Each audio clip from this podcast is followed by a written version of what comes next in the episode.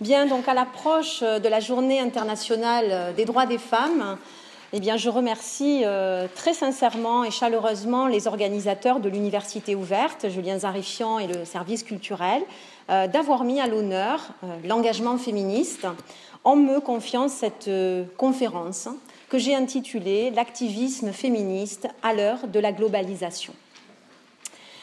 Alors pour, pour, débuter à titre introductif, je pourrais dire que si des recherches foisonnantes ont été menées au cours des 30 dernières années sur l'histoire du féminisme et ses manifestations diverses, je souhaiterais aujourd'hui ouvrir une réflexion sur les féminismes des années 2000, une décennie qui semble être un terreau fertile à une redynamisation du militantisme féministe avec l'avènement d'une nouvelle génération dite de jeunes féministes, entre guillemets, et la création de nouveaux collectifs aux contours multiples. Ce bouillonnement militant et cette vitalité retrouvée nous conduiront ici à nous interroger sur les féminismes contemporains dits de la troisième vague, mais qui se caractérisent dans la pratique par une très grande hétérogénéité, tant au niveau des discours, des répertoires d'action que des identités multiples. Le concept de troisième vague a fait l'objet d'une ample théorisation dans les pays anglo-saxons. Il a été conceptualisé pour la première fois aux États-Unis en 1995 et il s'est enrichi depuis de nouveaux apports, notamment au cours des années 2000, qui ont été complétés par des études des chercheuses canadiennes, hein, pionnières là aussi en la matière, entre 2005 et aujourd'hui. En revanche, les ouvrages publiés en France sur le sujet sont moins féconds. Il en existe évidemment, mais il faut savoir que le concept de troisième vague est sujet à controverse. En effet, ce concept questionne directement ce qu'on va appeler la mutation du sujet du féminisme et nous oblige à décentrer le regard sur les enjeux et les conflits qui animent les féminismes du temps présent. Les réticences à employer l'expression de troisième vague dans l'espace européen s'expliquent également par le fait que la troisième vague est souvent plus une question d'idéologie que de génération. Toutefois, les théoriciennes féministes s'accordent sur le sentiment que quelque chose de nouveau vient de commencer et sur la pertinence d'employer l'expression troisième vague au sens d'étape la plus récente du féminisme, et c'est hein, l'acceptation que je vais utiliser ici. Donc cette communication nous donne l'occasion de penser les enjeux du féminisme contemporain et de comprendre comment ce concept de troisième vague est aujourd'hui décliné, réinterrogé, resignifié à l'échelle européenne et notamment en France, à partir des apports, influences et emprunts des discours et des répertoires d'action transnationaux, en particulier anglo-saxons. Alors, en raison du temps imparti et surtout du champ extrêmement large que couvrent ces thématiques, je me limiterai ce soir à, à examiner comment, sous l'impulsion de la globalisation, nous assistons à un renouveau de ce qu'on va appeler la culture de la contestation, qui se traduit par une internationalisation des stratégies de l'activisme féministe radical, par la consolidation de réseaux de solidarité féministes alternatifs et la naissance de jeunes collectifs qui revendiquent, je l'ai dit, dans des registres très différents, un féminisme dit autonome, dans le but de marquer une césure forte avec soit le féminisme institutionnel, onusien ou académique, j'y reviendrai plus tard. Alors s'il est toujours d'actualité de descendre dans la rue, de manifester ou de s'engager sous les formes les plus classiques, les collectifs qui composent la troisième vague semblent soucieux d'inventer de nouvelles formes de militantisme. Nous examinerons en ce sens les répertoires d'action de ces féminismes en nous interrogeant sur les spécificités de ces collectifs des années 2000. En quoi hein, se démarquent-ils des collectifs plus anciens? S'agit-il réellement d'une rupture ou peut-on identifier au contraire des points de convergence ou une filiation entre les pratiques militantes actuelles et celles des féminismes dits historiques? Nous examinerons également hein, comment les nouvelles technologies se sont progressivement imposées en tant qu'instrument politique au service de l'activisme féministe. Cela nous conduira à nous demander si Internet est le berceau d'une nouvelle militance, si l'activisme féministe du XXIe siècle peut s'enrichir des nouvelles technologies en tant qu'outil de résistance et de renouveau des luttes féministes, ou si, au contraire, il est un miroir déformant, un espace d'activisme, diront certains, virtuel, sacralisé par ce que le philosophe espagnol César Rendueles appelle les cyberfétichistes. Alors pour ce faire, je vous propose d'articuler cette communication autour de trois temps. Je proposerai en premier lieu une brève généalogie euh, des féminismes de la première et de la deuxième vague. J'examinerai ensuite les liens entre la troisième vague féministe et la globalisation. Et en dernier lieu, j'analyserai ou je m'attacherai aux années 2000, donc notre temps présent, au prisme du renouveau hein, de la culture de la contestation. Et euh, je vous donnerai à ce moment-là, ou j'évoquerai à ce moment-là, quelques exemples concrets hein, de ces collectifs qui militent et dont vous avez probablement entendu parler. Bien. Alors pour mieux comprendre euh, le contexte dans lequel s'inscrit aujourd'hui le mouvement féministe, il est fondamental de reconstituer très brièvement la généalogie des féminismes qui ont été en constante mutation. Avant toute tentative de catégorisation, il convient de s'interroger sur ce qu'est le féminisme, tant le terme est aujourd'hui galvaudé, soumis à caricature, voire instrumentalisé, ou soumis à des procès hein, de mauvaise intention. Comme le soulignait déjà en 1975 l'écrivaine féministe Benoîte Groult, le féminisme ne se résume pas à une revendication de justice, parfois rageuse, ni à telle ou telle manifestation scandaleuse. C'est aussi la promesse, ou du moins l'espoir, d'un monde meilleur, d'un monde différent, pardon, et qui pourrait être meilleur. Comment définir le féminisme alors? Le féminisme est un mouvement social et politique qui prend officiellement euh, forme à la fin du XVIIIe siècle et qui suppose la prise de conscience des femmes comme groupe ou collectif humain de l'oppression, domination et exploitation dont elles sont l'objet, de la part des hommes, au sein d'une société patriarcale, et ce qui les a conduites hein, à l'action en vue d'obtenir la libération de leur sexe. Retenons donc que le féminisme est envisagé à la fois comme une philosophie politique et comme un mouvement autonome qui prétend transformer la société et qui a été initié par des figures féminines longtemps réduites au silence par l'historiographie masculine. Euh, nous savons que l'histoire a très longtemps été écrite pour et par les hommes. Selon l'historienne Françoise Thébault, de l'Antiquité au XXe siècle, le silence de l'histoire officielle est pesant, sauf à évoquer quelques femmes exceptionnelles en beauté, en vertu ou en méchanceté, panégyrique des femmes illustres et dénonciation des excès du caractère féminin. Quant à Benoît de à nouveau, elle assure que l'on ne nous parle jamais de ces femmes qui se sont battues pour nous, car c'est toujours une lutte de femmes qui a présidé à l'amélioration du sort des femmes. Et ces femmes pionnières que l'on peut qualifier avant l'heure de féministes, se sont bel et bien engagées pardon, en questionnant l'ordre établi, c'est-à-dire en questionnant l'ordre patriarcal. Alors nous pensons à des figures aujourd'hui connues, hein. nous pensons à Olympe de Gouges en France ou Marie Wollstonecraft en Grande-Bretagne, qui ont laissé des ouvrages inédits en faveur des droits civils et politiques des femmes.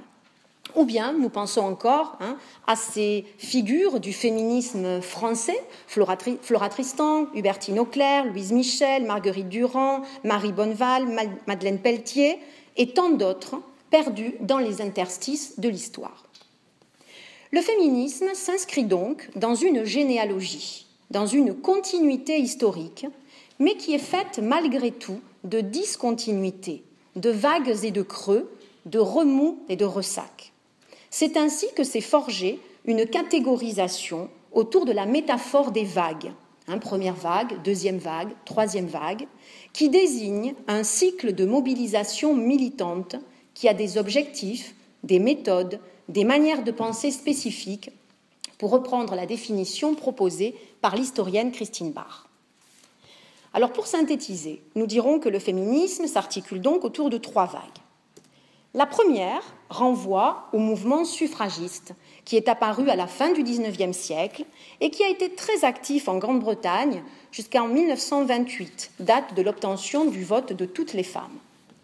Les suffragistes et les suffragettes, je tiens à distinguer, hein, les suffragistes, on appelle suffragistes la tendance modérée ou légaliste, contre les suffragettes, c'est-à-dire radicales, dont je reparlerai tout à l'heure, qui se sont battues pour l'obtention du vote féminin qu'elles auront mis plus d'une cinquantaine d'années à acquérir.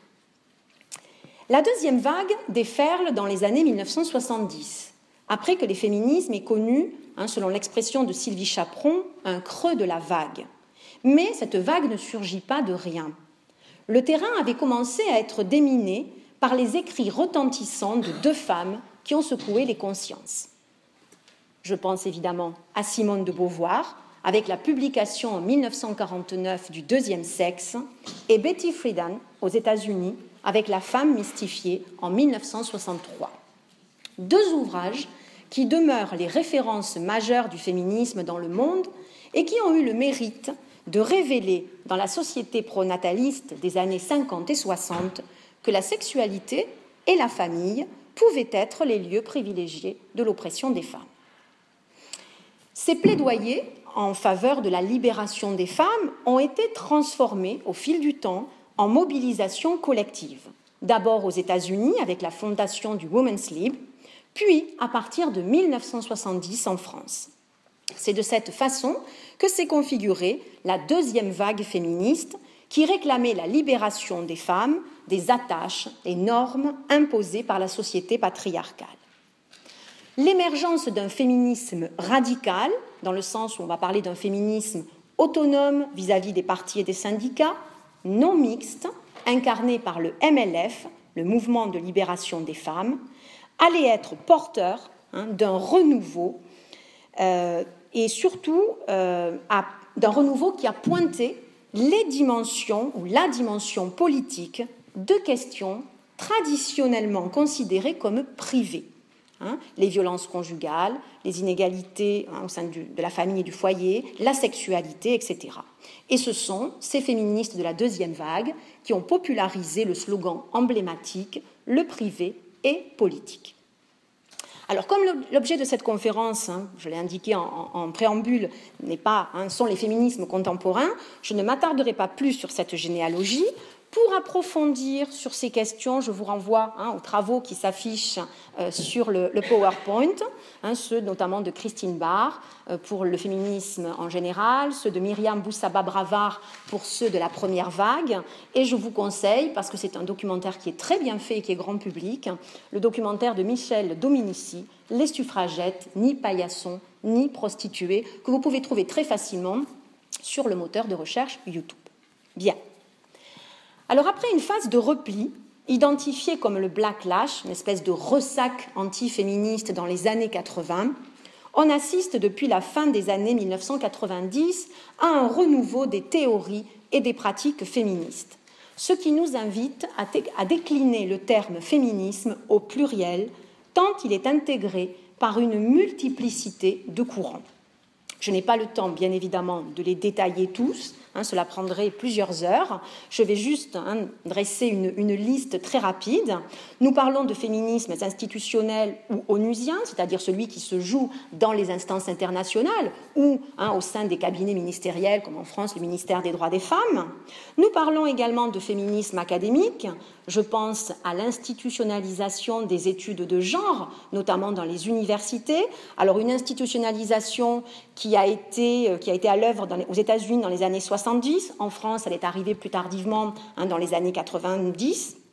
Nous parlons également, nous pouvons, quand nous parlons de féministes de la troisième vague, parler de black féminisme aux mains des femmes noires, notamment aux États-Unis. Nous parlons également de féminisme postcolonial, c'est-à-dire le croisement entre la variante sexe, classe et race pour produire des analyses moins ethnocentrées. Nous parlons également d'écoféminisme aujourd'hui, lorsqu'il s'agit d'établir un croisement entre les problématiques féministes et écologiques. Nous parlons également de féminisme dissident, notamment en Amérique latine. On évoque, hum, lorsqu'on parle de féminisme dissident en Amérique latine, on pense par exemple aux femmes lesbiennes, aux femmes afrodescendantes au Brésil ou aux indiennes hein, au Mexique, en Bolivie, etc. Nous évoquons aussi, et ce sera plus précisément l'objet hein, de la conférence d'aujourd'hui, le cyberféminisme, avec l'intégration des nouvelles technologies au service du militantisme féministe. Et enfin, j'y reviendrai tout à l'heure, nous avons hein, le féminisme queer ainsi que le transféminisme qui, euh, qui, a été initié par les collectifs LGBT euh, et qui, je ne vais pas détailler, mais en lui-même comprend des courants divers. Bien. Alors, on entre ainsi, hein, on le voit, dans la troisième vague à partir à peu près des années, milieu des années 90. Cette troisième vague, elle inaugure un éclatement du féminisme hétérogène, en constante dispersion, souvent empreint de contradictions, mais qui a le mérite d'être porteur d'un souffle nouveau, marqué par notamment un concept phare, qui est le concept d'intersectionnalité. Ce concept est issu du black féminisme et il prend en compte la réflexion politique concernant la situation des individus subissant plusieurs formes de domination. Les rapports de sexe, de classe, de race sont ainsi imbriqués pour comprendre la co-construction des différents rapports de domination. Des nouvelles problématiques se font jour tels que l'immigration, la précarité, le racisme, l'homophobie, le transgenre ou le transféminisme. Le travail lié aux questions des identités, et notamment des identités sexuelles, est au cœur des réflexions du féminisme de la troisième vague, à partir de ce que j'évoquais tout à l'heure, de la théorie ou des théories queer, forgée par la philosophe américaine Judith Butler, qui a publié un ouvrage de référence en 1989 intitulé Troubles, je l'ai traduit, hein, Troubles dans le genre. Des études hein, hein, qui ont été ensuite largement approfondies par d'autres chercheuses, et notamment actuellement une des chercheuses euh, philosophes queer sur le sujet est l'espagnole Beatriz Preciado, qui a d'ailleurs beaucoup travaillé en France aussi. Il est avéré que l'un des apports majeurs de la troisième vague réside, pardon, comme l'indique la théoricienne canadienne Maria Nengue Mensa, dans la déconstruction de la catégorie femme comme référent unique et monolithique d'une supposée position féministe dominante.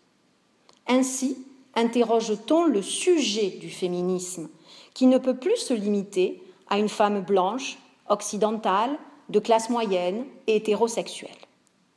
La théorie queer va même au-delà, puisqu'elle remet en cause la binarité normative de genre, femelle, mâle, et sexuelle, en neutralisant notamment l'opposition entre homosexualité et hétérosexualité. Hein, les bisexuels s'inscrivent par exemple en faux de ce qu'ils nomment la normativité gay et lesbienne. Donc la réflexion queer oppose à la pensée binaire une théorie de la mutabilité, pour reprendre là aussi les propos de la théoricienne canadienne Diane Lamoureux. Il n'y a plus à choisir entre une catégorie et une autre, il est désormais possible de s'identifier de façon plurielle, mais il y aurait plusieurs registres de sexualité qui ne sont pas mutuellement exclusifs. Les positions sont réversibles, mutantes, nomades. Ces théories trouvent leur matérialisation dans des formes d'activisme assez extrêmes qui mêlent à la fois la performance artistique, euh, musique, poésie, littérature, le sexe, disons, trash, le politique et les outils de la communication, notamment les outils technologiques, pour déconstruire un système normatif et hétéro-patriarcal. Alors cette troisième vague, elle coïncide également, hein, nous avons vu qu'elle avait euh, actualisé un, concept d'intersectionnalité, qu'elle réfléchit aux identités euh, plurielles, Mais cette troisième vague coïncide également avec la révolution numérique des années 90. Un des effets de la globalisation, le développement des nouvelles technologies, a eu un impact sans précédent sur les féminismes et sur les formes d'engagement. Les militantes ont vite compris que les nouveaux outils de la communication pouvaient devenir des instruments politiques au service de l'activisme féminin. C'est ce que l'on va appeler le cyberféminisme.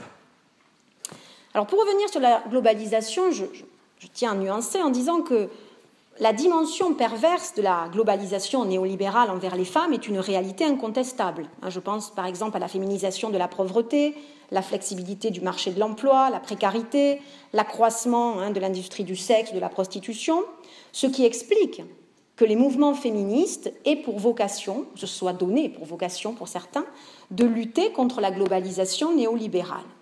Pour autant, il est intéressant de souligner que Aujourd'hui, hein, les mouvements anti-globalisation, au rang desquels figure le mouvement féministe, partagent les mêmes outils que la globalisation, c'est-à-dire que leurs adversaires. Comme le souligne le sociologue Ulrich Belk, la globalisation doit être combattue par la globalisation. Partant de ce postulat, il est indéniable, comme le souligne la journaliste espagnole Montserrat Boix, hein, experte en nouvelles technologies, que la globalisation des communications est l'aspect positif du nouveau monde qui est en train de se construire. La globalisation est indissociablement liée à la naissance d'un nouveau paradigme technologique qui vient se substituer au vieux paradigme industriel du XIXe siècle et qui pose les bases de ce que le sociologue Manuel Castells a baptisé dans les années 90 la société en réseau. Dans ce contexte, il n'est guère surprenant que les féministes du XXIe siècle se soient emparées de cet espace global et des ressorts qu'offrent les technologies informationnelles pour les convertir en un instrument de lutte féministe. La globalisation de l'information ouvre ainsi de nouvelles perspectives pour le mouvement féministe, à commencer, comme l'indique la théoricienne féministe Rosa Cobo, par la possibilité de bâtir, je cite, une communauté morale globale dans laquelle les féministes disposeraient d'une structure commune, le cyberespace, exemple de hiérarchie, horizontale, facile d'utilisation, gratuit et surtout avec la capacité de produire des informations alternatives, de maîtriser ces informations sans passer par les discours des médias traditionnels, bien souvent, encore aujourd'hui, très endocentrés. En ce sens, les outils de la globalisation offriraient aux femmes de la galaxie Internet l'opportunité d'internationaliser leur combat, contre le patriarcat en créant des réseaux transnationaux féministes et solidaires. Les nouvelles technologies apporteraient donc un souffle nouveau à la lutte féministe et Internet semblerait se configurer comme l'espace privilégié de l'activisme politique pour encourager ce qu'on appelle l'empowerment des femmes. Il n'y a pas un terme, une traduction très fiable en français, on va parler d'autonomisation hein, des femmes. Les revendications féministes, longtemps cantonnées à la sphère du local ou du national, peuvent franchir, via les outils de la communication, l'échelon global. Alors on est tenté de se demander si, hein, à la lecture de ces, ouvrages et ces, questionnements, euh, si Internet serait en train d'agir comme un vecteur de lien et d'échange d'une cause commune et universelle, le féminisme, qui irait hein, au-delà des frontières de l'État-nation, de l'âge, de la classe sociale, de l'origine ethnique ou culturelle des femmes. À notre sens, il est prudent de relativiser cette lecture euh, très utopiste et technophile, car on le sait, la brèche digitale et l'accès inégal aux nouvelles technologies, notamment entre les pays du Nord et les pays du Sud, creusent l'écart. Donc il faut le reconnaître, ce sont surtout les femmes des élites des classes moyennes, libérales et occidentalisées, qui ont recours à Internet comme un instrument d'information, mais aussi de mobilisation à travers différents canaux. J'y reviendrai, mais je pense aux portails féministes, aux nombreux blogs qui ont fleuri ces dernières années sur la toile, et bien sûr aux réseaux sociaux.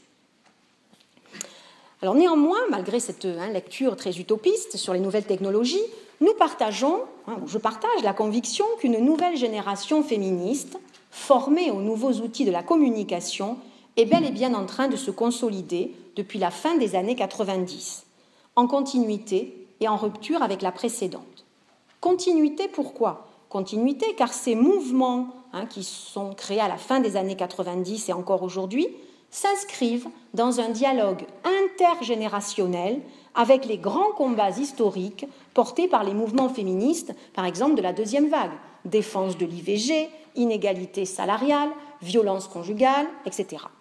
Mais également rupture, même si je j'emploierais plutôt le terme de renouveau, hein, par les stratégies d'action qui sont déployées grâce à la puissance rhizomatique d'Internet. On emploie beaucoup cette métaphore. Hein, le rhizome, euh, c'est est une tige souterraine chez certaines plantes et qui se déploie de façon horizontale.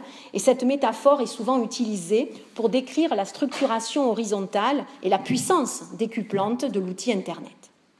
Bien. Alors les féministes, les militantes féministes du temps présent ont ainsi adopté des formes de mobilisation qui relèvent Hein, d'un féminisme global et qui nous invite à décentrer le regard et à réfléchir au sens large au répertoire d'engagement et d'activisme à l'heure de la globalisation.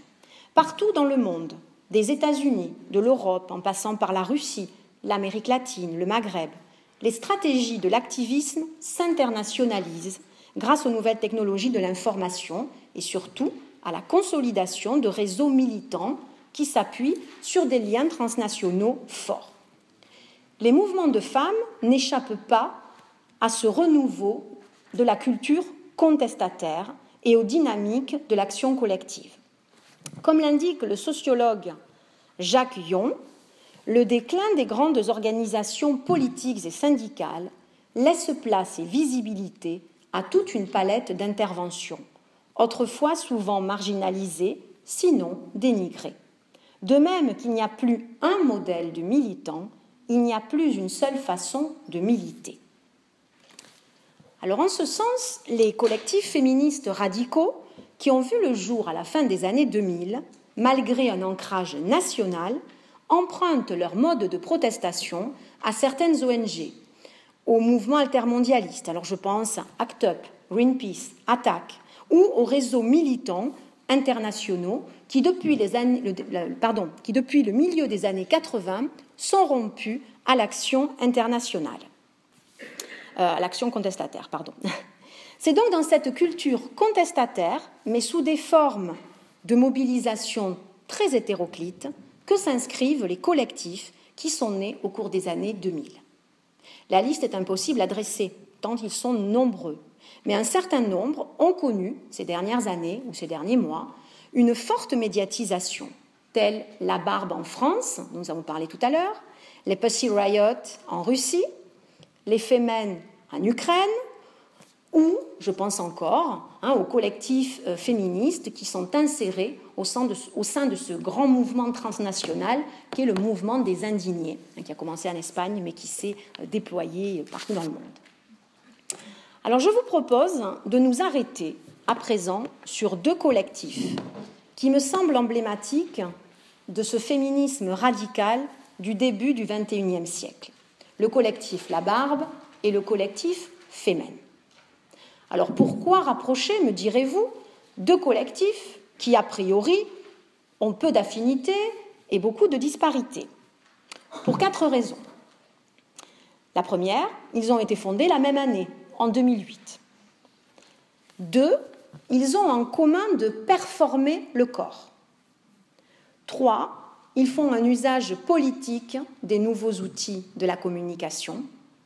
Et enfin, ils s'inscrivent comme des noyaux de résistance à l'ordre patriarcal et à ses représentants. Alors la Barbe, groupe d'action féministe, a officiellement vu le jour le 28 février 2008, avec l'ambition, je cite, de remettre le féminisme en selle et de partir à la conquête des territoires de pouvoir sous toutes ses formes. L'activisme de la barbe se traduit par un mode d'action radical et décalé, puisque les militantes investissent les lieux de pouvoir affublées d'une barbe postiche, telles des soldates poilus, afin de dénoncer l'hégémonie et le monopole du pouvoir masculin. Mixant à la fois dérision, art et médias, les militantes de ce collectif ont décidé de jouer sur la confusion des genres, mais en reprenant les répertoires d'action des grandes organisations contestataires dont je vous parlais il y a un petit moment, en l'occurrence pour la barbe, le collectif ACT UP, qui est né aux États-Unis à la fin des années 1980 et qui a contribué à la reconnaissance et à la prise en charge de la maladie du sida par les autorités politiques, économiques et sanitaires. On sait qu'ACT UP a influencé de nombreuses organisations activistes partout dans le monde, et il n'est donc guère surprenant de constater que la fondatrice de la Barbe, Marie de Sénival, a longtemps milité au sein de ce mouvement radical. Forte de son expérience, elle a injecté au sein de la Barbe tous les ingrédients qui ont fait le succès médiatique d'Act Up, notamment le ZAP, une action spectaculaire, un coup d'éclat, bref, conflit, euh, voyez, conflit, on est presque dans le conflit, mais concis, très organisé et symbolique, en présence des médias. Une des premières opérations choc de la barbe, hein, ce ZAP, a consisté à escalader, le 13 juillet 2008, le piédestal de la place de la République à Paris et d'affubler les trois statues de pierre de grandes barbes colorées, une opération qu'elle réitère, chaque 13 juillet. Une opération de barbage qui s'inspire directement de l'encapotage par les activistes d'ACT UP de l'obélisque de la Concorde en 1993, transformé pour l'occasion en un énorme phallus hein, de pierre. Je ne sais pas si vous voyez très très bien. Le recours symbolique au système pileux via la barbe, postiche, hein, dans le but de dénoncer l'hégémonie du pouvoir masculin, n'est toutefois pas nouveau et renvoie à un mode opératoire qui a déjà fait ses preuves aux États-Unis avec la fondation en 1985 du groupe d'activistes les Guerrilla Girls.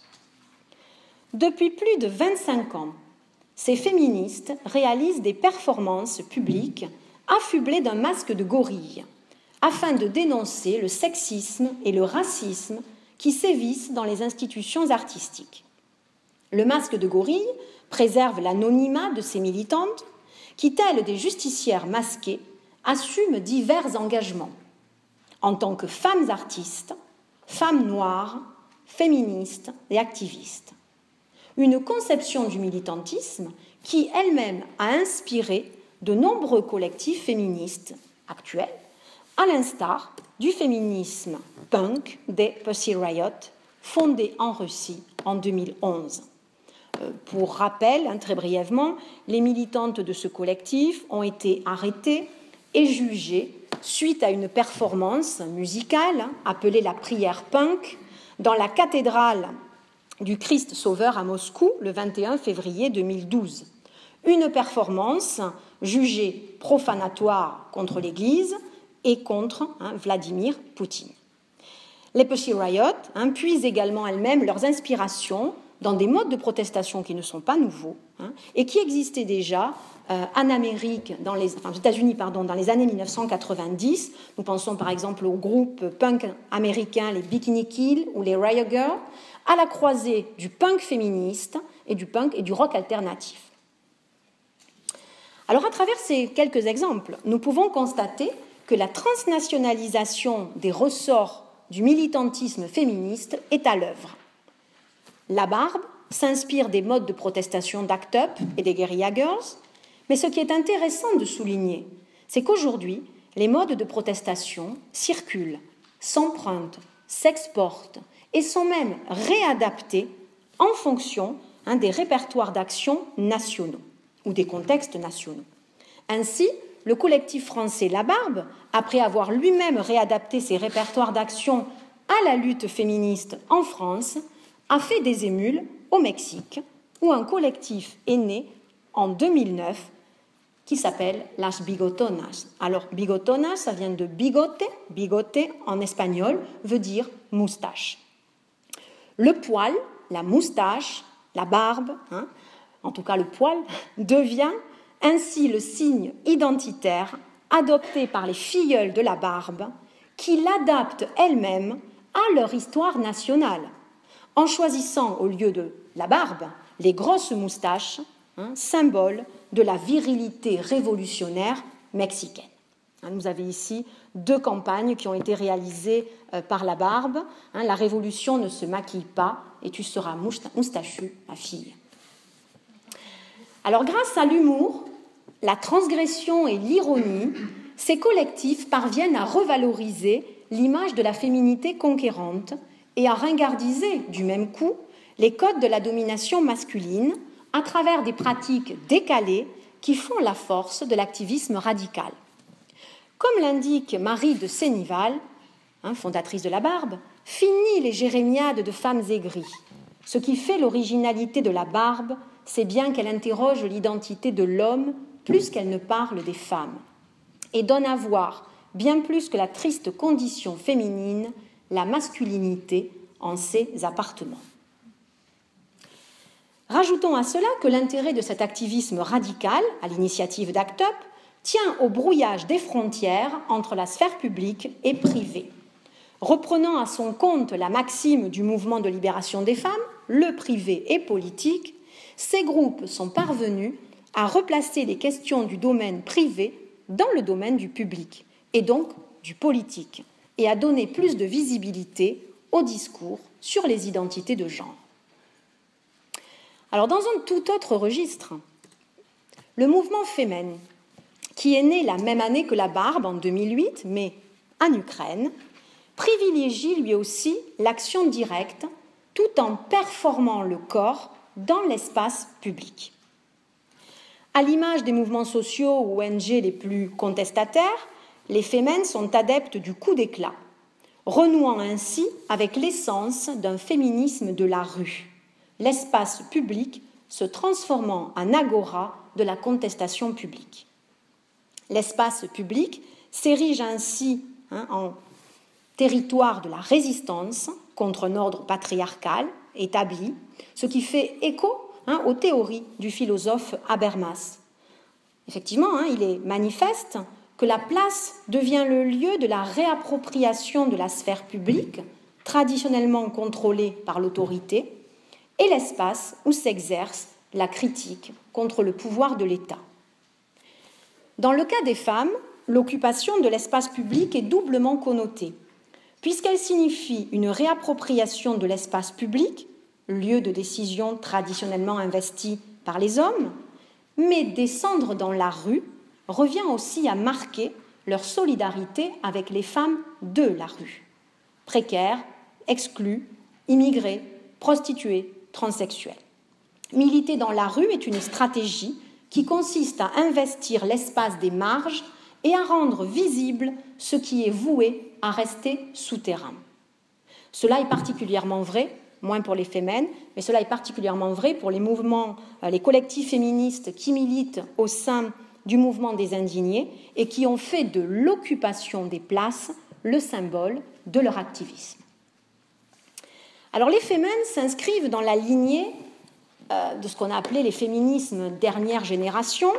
Elles se présentent même comme la quatrième vague du féminisme, même si cette quatrième vague est encore vide de cristallisation euh, idéologique et mérite un réel approfondissement, tout en se démarquant hein, des répertoires d'engagement les plus conventionnels par le radicalisme de leur mobilisation contestataire, leur violence symbolique et leur rhétorique et iconographie martiale. Les fondatrices historiques de ce mouvement ont forgé le concept de sextrémisme. Ce mode de protestation est ainsi présenté comme une nouvelle forme d'activisme, je cite, un terrorisme pacifique, qui s'exprime par des actions directes avec pour objectif de lever le voile du patriarcat et déconstruire les rapports de domination l'action directe dans l'espace public forme la colonne vertébrale de leur activisme, avec pour fil conducteur le recours au nu, plus précisément le topless, comme instrument de contestation. Si au départ, le topless n'a pas fait l'unanimité entre les fondatrices historiques, il s'est rapidement imposé comme l'emblème fédérateur et subversif du mouvement. Lors des performances, la poitrine et le ventre sont exposés au regard, la tête est parée d'une couronne de fleurs, on le verra plus tard, un symbole de féminité et d'indocilité fière, et le corps est recouvert de slogans et de graffitis. Ce corps devient ainsi un outil militant, une arme de combat contre le système patriarcal. Le corps de la femme, traditionnellement associé à la sexualité ou à la pornographie, nous pensons par exemple à la publicité hein, qui nous entoure au quotidien, est ainsi détourné de sa fonction érotique ou marchande pour devenir un uniforme politique. Mon corps est mon arme, telle est la devise des Femmes, et elle prend tout son sens à la lecture des slogans qui habillent le corps des militantes, ce qui est en soi une forme de militance inédite. Les messages corporels transforment ainsi le corps de la femme en corps discours qui se fait écritoire et gueuloir, pour reprendre l'analyse de la linguiste Marianne Pavot, ou encore affiche pour prolonger l'image donnée par les femmes elles-mêmes. Le corps, objet de désir masculin, se mue ainsi en corps politique. Alors il a fréquemment été reproché aux femmes de privilégier la forme plutôt que le fond, le sensationnalisme au détriment du message féministe. Mais il serait toutefois réducteur de circonscrire la portée idéologique de leur activisme à des performances spectaculaires ou à une euphorie exhibitionniste. Les témoignages des activistes féminines traduisent leur volonté de renouer avec un engagement des origines. Il s'agit de faire corps avec une cause en adoptant le registre du transgressif et surtout de la provocation. Un point de vue partagé par la leader du mouvement, Ina Shevchenko, qui établit une nette différence entre les, praticiennes et les théoriciennes du féminisme. Et elle inscrit ainsi son mouvement dans le sillage de la mouvance contestataire.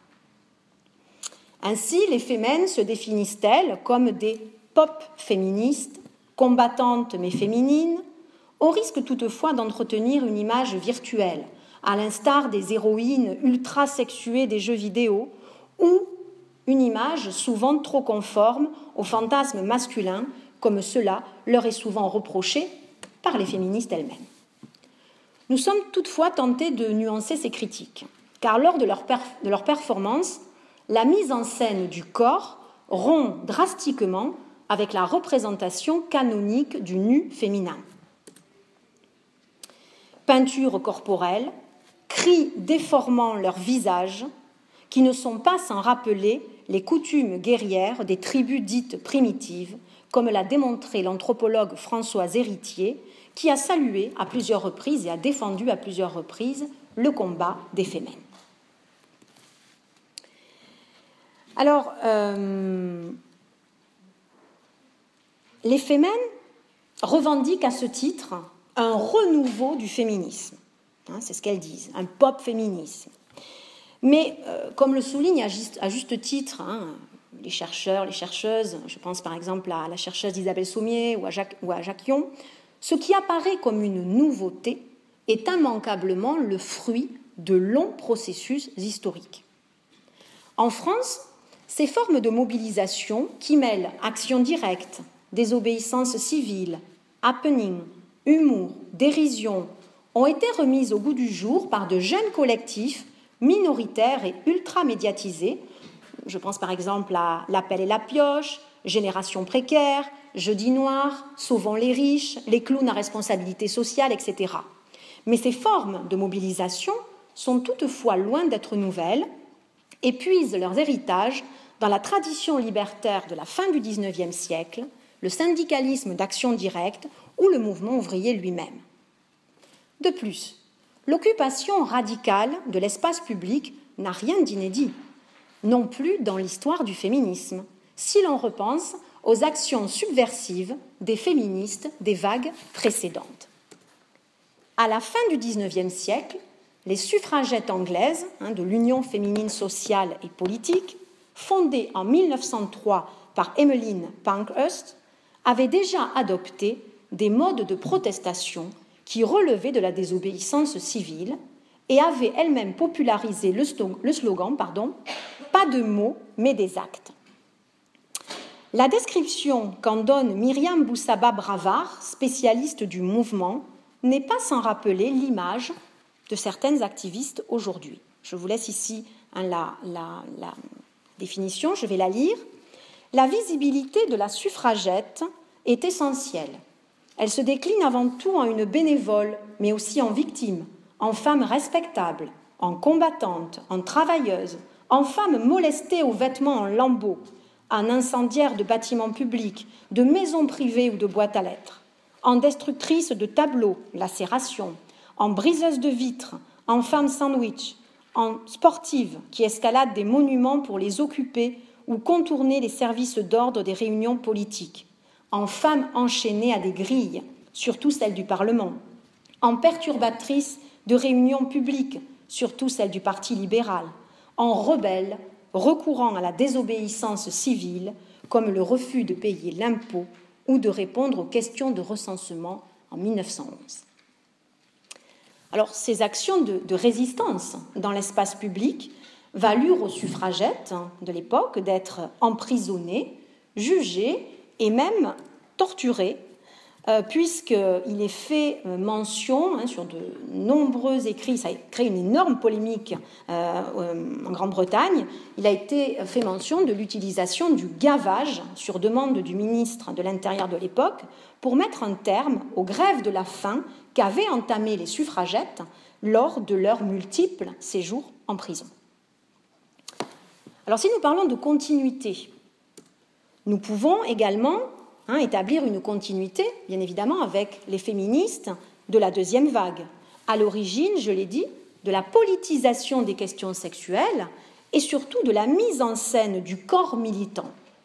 Dépôt d'une gerbe à la mémoire du soldat inconnu sous l'Arc de Triomphe, le 26 août 1970, manifeste des 343 déclarant avoir avorté, bruyante manifestation de rue pour l'avortement libre, perturbation, on le voit ici, lors du procès de Bobigny, grève des femmes et j'en passe. Les femmes puisent donc, ou puiseraient, hein, dans les répertoires d'actions subversifs des féministes historiques, tout en jouant sur le dévoilement du corps et sur la spectacularisation de leurs actions, qui trouvent un écho immédiat par la puissance décuplante de l'Internet. On le sait, le collectif Femen hein, divise, fait polémique, suscite la fervente adhésion ou la farouche indignation, mais ne laisse guère indifférent. D'où l'exposition médiatique que ces militantes sont parvenues à recueillir en l'espace de quelques mois.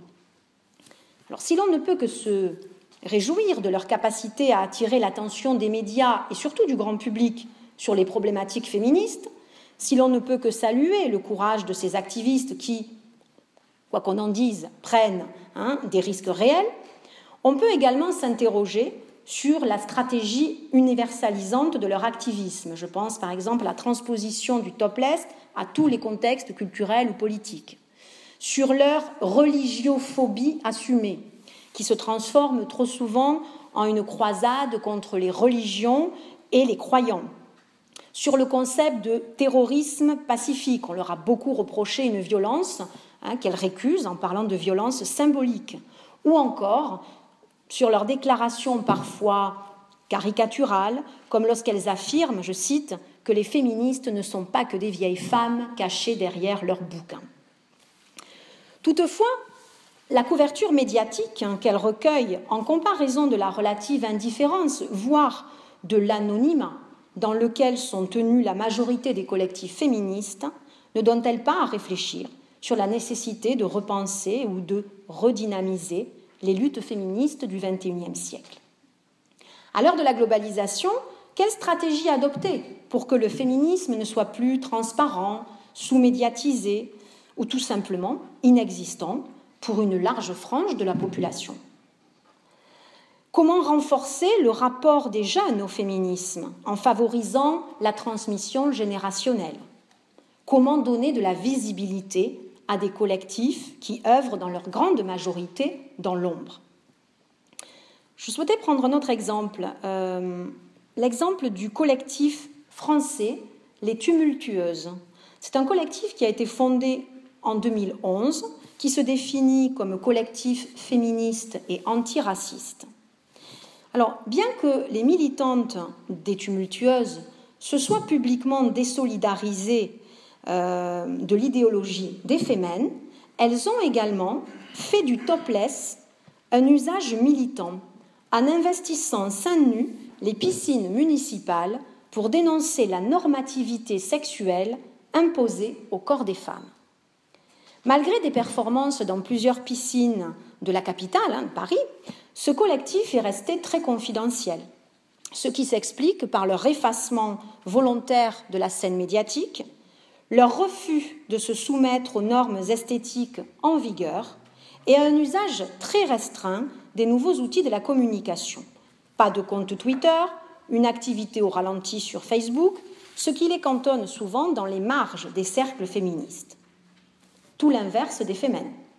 Ce collectif pourtant minoritaire fondé par quatre militantes ukrainiennes, est parvenu en seulement quelques années à acquérir un écho international et à tisser un véritable réseau transnational.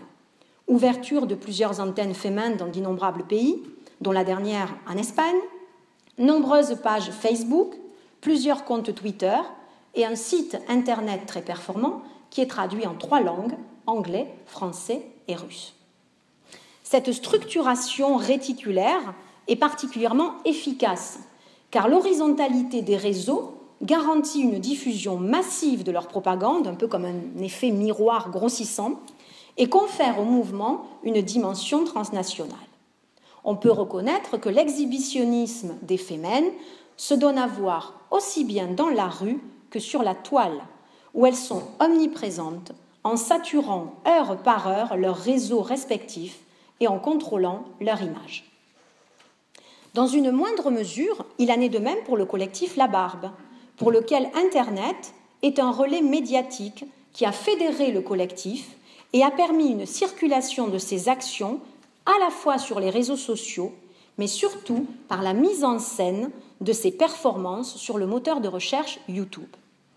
Leurs performances sont ainsi transformées en clips vidéo qui ont été conçus selon un montage qui accorde une place très importante à l'esthétique des films muets en couleur sépia et qui joue sur l'ironie et l'humour. On notera toutefois hein, que la forte médiatisation qui a accompagné les actions de la barbe entre 2008 et 2010 a commencé à se tarir avec l'arrivée sur le sol français des Femmes en 2010 et qui ont occupé à la fois l'espace, mais également l'attention de tous les médias traditionnels.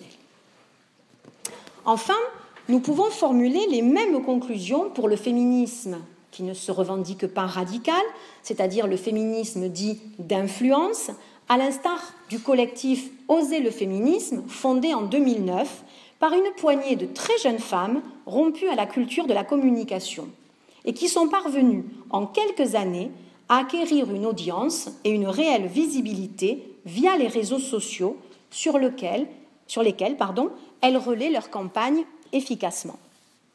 Leur blog, intitulé Vie de meuf, qui a ensuite été publié sous forme d'un livre, toujours aussi populaire trois ans après sa création, confirme le besoin des femmes de recréer par des communautés virtuelles un espace de parole alternatif, qui est le blog, hein, permettant d'articuler les dimensions publiques privées et de réactualiser, si l'on y pense bien, hein, d'une certaine manière, le concept de sororité si cher aux féministes de la deuxième vague.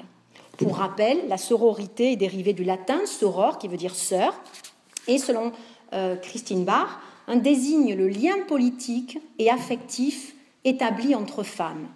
Il se veut l'équivalent de la fraternité.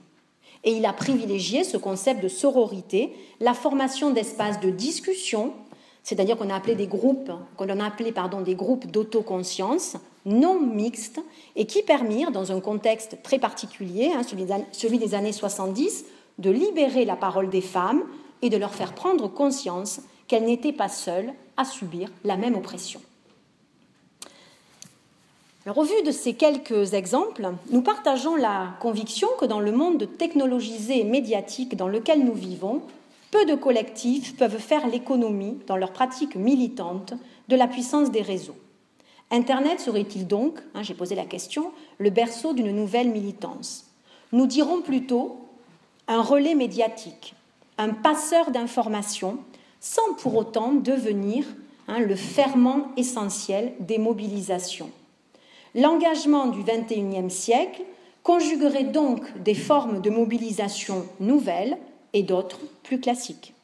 L'activisme en ligne et le militantisme de terrain seraient ainsi fortement imbriqués, voire indissociables, comme en témoignent d'ailleurs hein, les révolutions arabes, celles des indignés, hein, ou encore la révolution récente en Ukraine. Alors le féminisme, dans sa complexité, ses clivages, ses contradictions, a toujours œuvré pour la transformation sociale au nom de la liberté et de l'égalité. Ce sont ces principes et valeurs pour lesquels les féministes, par-delà les frontières, la religion, la classe sociale ou la race, se sont engagés.